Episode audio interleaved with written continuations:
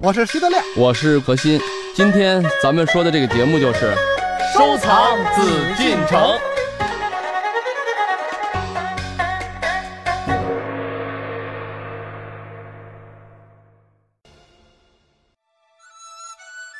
继续来关注我们的艺海藏家，我是永峰。今天是我们收藏紫禁城的日子，还是邀请到何徐人也组合。我们今天呢，要和您一起来说一说故宫当中的珍藏——十二美人图。十二美人图呢，仅为一个俗名，对它的认识不同，给它取的名字也就不一样。普遍认为，这十二美人图与雍正皇帝胤禛有关。透过十二美人图，我们逐渐可以看到一个模糊的身影。胤禛，随着深入的研究，这个身影会越发清晰。这个身影的主人，那时还是雍亲王，还是一个谨小慎微、韬光养晦的皇子。当然，我们现在在电视剧中仅仅看到举手投足之间霸气外露的雍正大帝，在历史小说中看到了勤政严酷的大清世宗。现在我们要透过十二美人图，还可以看到胤禛的。另一面，诗意的、委婉的一面。好，接下来就让我们继续走进到今天的艺海藏家收藏紫禁城，了解雍正和十二美人图。欢迎走入艺海藏家。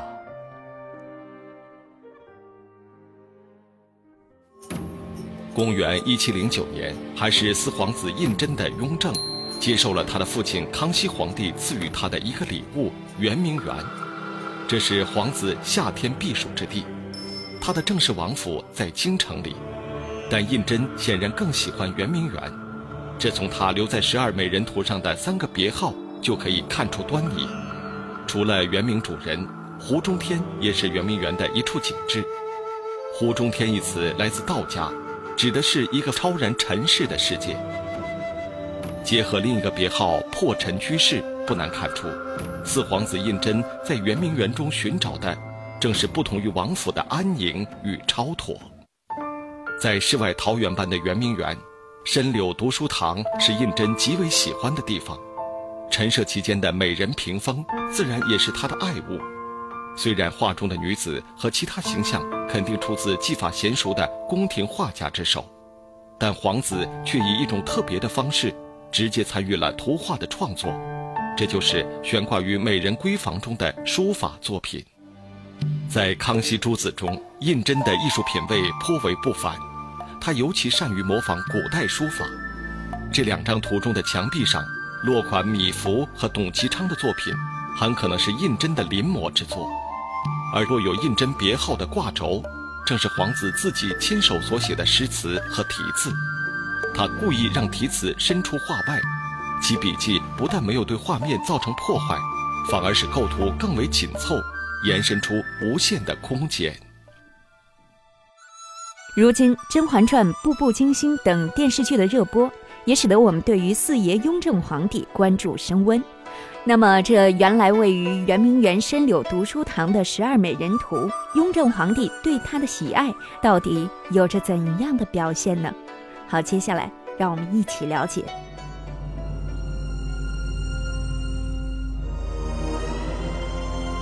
北京故宫博物院院藏十二美人图，共十二幅，是由清初宫廷画家创作的工笔重彩人物画。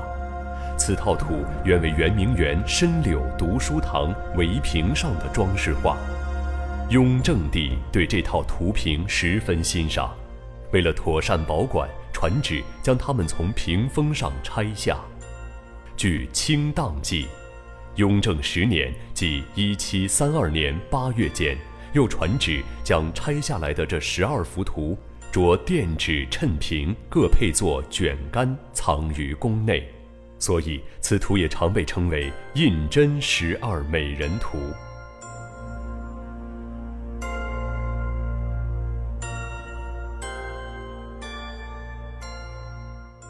咱们分析这个作品，他要在这个画卷写实的画卷中呢，是因为他要营造出一种我生活的状态。嗯，雍正这个人，咱们都知道，被历史上称为什么最勤奋的、最严谨的皇帝。你看，细说乾隆，为什么不细说雍正啊？因为雍正不可能细说，怎么不可能细说呀？甄甄嬛小主 呃四爷，四爷很但是忙嘛。但是你看 叫做《甄嬛传》吧，嗯不能叫《雍正传》吧？咱们说拍这些电视剧，咱们也知道不能跟历史去比较，但是确实一说起乾隆，风流倜傥，首先会想到。嗯说雍正，你可能一般人如果对历史有一定研究的或了解的，包括咱们看一些历史剧，看那些后宫的事儿啊，咱们说说那叫后宫戏。真正说雍正的时候，没人提到这个说什么他的是倜傥啊、风流啊，甚至是怎么去太亲近啦，就比较亲民，没有这种，都觉得是法律严明。他在位了十三年，非常辛苦。他在位十三年批的奏折的数字，居然什么？居然超过了乾隆。乾隆在位多少年？六十一年。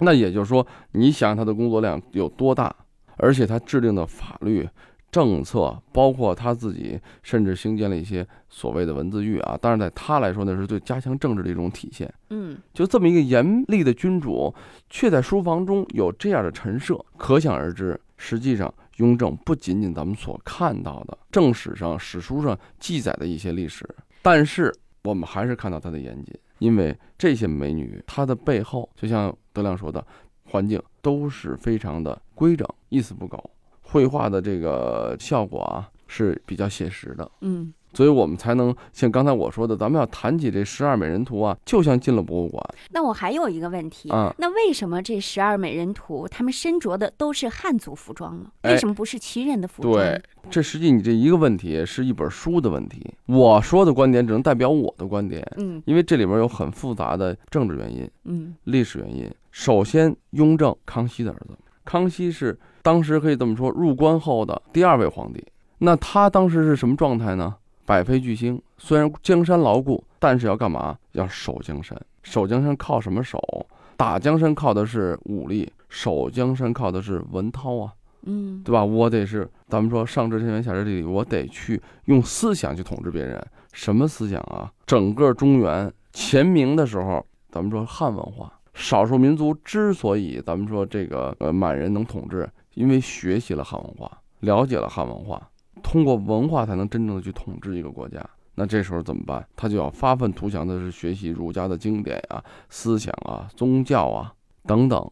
所以雍正也是继承了他父亲对于汉族文化的这样一种传承。这你要是说起来，雍正小的时候，他就是在汉文化熏陶下的。嗯因为当时首先就是服饰保留了一些，那你说那龙袍什么的，那也是用这个明代嘛汉族的这什么东西这种形式啊嗯来固化下来，他的衣着一些饮食的习惯，嗯。就是我别忘了，我还是草原上的人，我还要去狩猎，我还要去出行嗯。巡游，这都是他们满人的一些习惯。因为以前呢在草原上，但是呢更多的是读书、四书五经啊、儒家经典呀、所以他受这种熏陶，他的审美，你看咱们从这幅图卷中，如果不说这是少数民族，没有一个人认为这个绘画作品是为了少数民族的皇帝，或者为了表现少数民族风情，没有。别忘了他的宫廷画师嗯是有百分之九十以上，那都是汉人。我知道我为什么不太喜欢这十二个美女了，嗯，找出什么还记着原因？美女呢。不可爱，为什么？她就是不可爱。这个男孩也一样，什么时候最可爱？他是展现他自己的时候最可爱。所以这十二个女孩，你看着把这十二个女孩变成十二个书生，这画没什么区别，给他们脑袋上加一个儒生巾就行了。就是过去画书生也都是很中性的嘛，看舞台上的小生也是很中性的嘛，是吧？儒家思想笼罩的、封建教条笼罩的那种女的，没有神情，吗不是没有就是一定是往这一待，言德容恭，笑不露齿，站不倚门，说话办事都是稳稳当当，所有的东西都是以道德为先，都是这样的女人，其实都是一张皮。所以这个，不活泼。如果用就用京剧来说，这个花旦，我们就喜欢那小姑娘的形象，小丫鬟的形象，嗯。没有，全都是高仕途，这些女的都是那不食人间烟火，呃，不单是不食人间烟火，而且充满了人间的道德。曹雪芹说：“雪满林中高士卧呀，就说薛宝钗呀，玉带林中挂，什么什么金簪雪里埋呀，这个就完全不是史湘云。这里就没有史湘云，这里所有的都是李纨。我，但我还得批评这个嗯德亮一句呢。呃，你是站在现代人的欣赏角度去欣赏，即使你就站在清朝，你就站在乾隆时期，你就站在曹雪芹的角度欣赏，我告诉你、啊，他也得是有你妙玉、有史湘云、不不，有那探春、是曹雪有惜春芹。去写的这些东西，你得想，如果放在雍正的角度来讲啊，这些作品中啊，作为他这么一个性格的皇帝啊，嗯，他能有这下十二个美人图卷，首先已经是进步了。我怎么突然有这样一个想法？嗯我觉得他所画的这十二美人图。可嗯能描绘的是他自己，因为雍正皇帝他有一个特别的爱好，就是喜欢 cosplay。啊，那他不他有会异装很多癖吧？一个堂堂的皇上把自个儿化妆成女的，让画师很多的画下来，这这画像里面啊，这太颠覆历史了，啊永峰老师。这这你一说起来都是玩动漫了，我这都没永峰那么前卫。但是这这太有哎，了有一点你们有没有看到过？我曾经在微信当中看到过一些，他是有这个很多异装的这个是是有这个，但是不管是穿一个道装啊。皇上绝不可能把自个儿化妆成女的，完了再再让画师画不下来。不过不过，永峰说的呢，这种状态呢，有可能是一种什么状态？我理解，嗯，你说雍正把这个十二美人图说当自己的一种另一种表现是不可能的，这这是首先的心境的一种表现。但是呢，他心境的哎，状态反应说的有点其实也不对，也不是他心境的反应，是他周围的人那些画师觉得他想要这样的心境的反应。那他画出来得让皇帝看了行才皇皇帝只能说行，那不就像你在这个试卷上写写哎，某等某万万等等等，你。们俩别争了，纠正一下，这张画成作的时候啊，他还不是皇帝。啊 就就是就是雍亲王他这雍亲王，就比方说试卷上这个写某某万万岁，你不敢说我不对，就跟那个画师一样，一加一等于二的时候，你写某某某万岁，他也不能给你分啊。你敢说我不对吗？你敢说就弄死你，那我没关系，我坚持真理。你那那你就早就自杀了，你 就你就不，这没什么可说的啊。所以说就是皇上不敢说，就是有一个大臣说说万岁呀，这个我们要实行仁政，实行教化，皇上不能说他说的不对。所以画师把这个女人的画的四平八稳，画的一个一个都是山林高士，没有一点女人的温柔可爱。你只你只剩下一个，哎呀，是多么清新出尘呐、是多么端庄啊，就剩这词儿了。女人光剩了端庄就不是女人了，就不不。不不，德亮，但是有一个问题啊，你得这么说，就有些东西啊。嗯是可以皇帝去享受，你说他喜欢不喜欢活泼一点儿的，嗯像可爱的，他一定也喜欢。但这个可爱活泼的限度，就是如果你要站在历史的角度去考虑问题的话呢，就是因为站在历史的角度你现在所说的这个，不是，你知道皇上可爱画这些画都是美丽为什么？你说教化。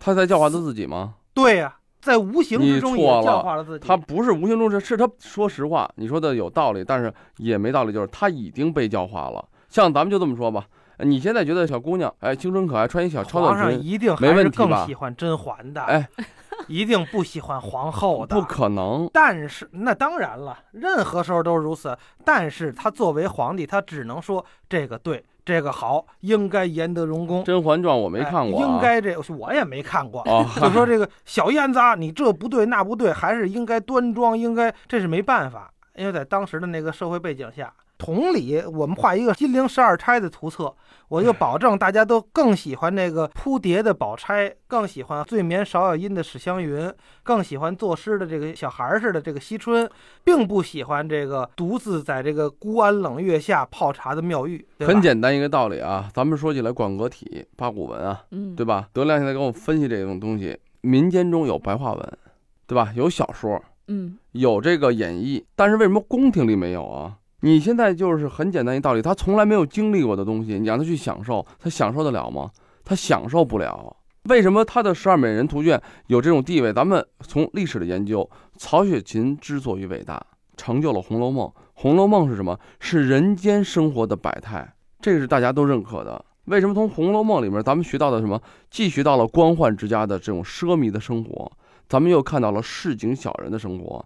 我们既看到了一些大家族的没落，还有它的这个兴起，我们也知道这个市井的生活，它里面的街巷，甚至世态的炎凉等等。你在宫廷里面的记载中，你为什么看不到呢？如果从皇家档案就看这个皇帝怎么从来不想自己吃不上饭，一个很简单的笑话。现在的孩子，哎呀，孩子你不能浪费呀！你看你这饭得吃了，你不吃以后你没有饭吃怎么办呀？对吧？你要节约嘛。家长好心，孩子说了，那我本来也不想吃饭，我想吃巧克力。嗯，他没有这种生活，他不知道饥饿，他不知道没有吃饭的时候他就去要饭，他甚至不知道他自己这个农民是一块地一块地，一个米一个米，一个水一个水去怎么去种啊，去养，对吗？同样的道理，实际上你所说的清新、可爱、活泼、靓丽，在雍正的生活中是没有出现过的。为什么说？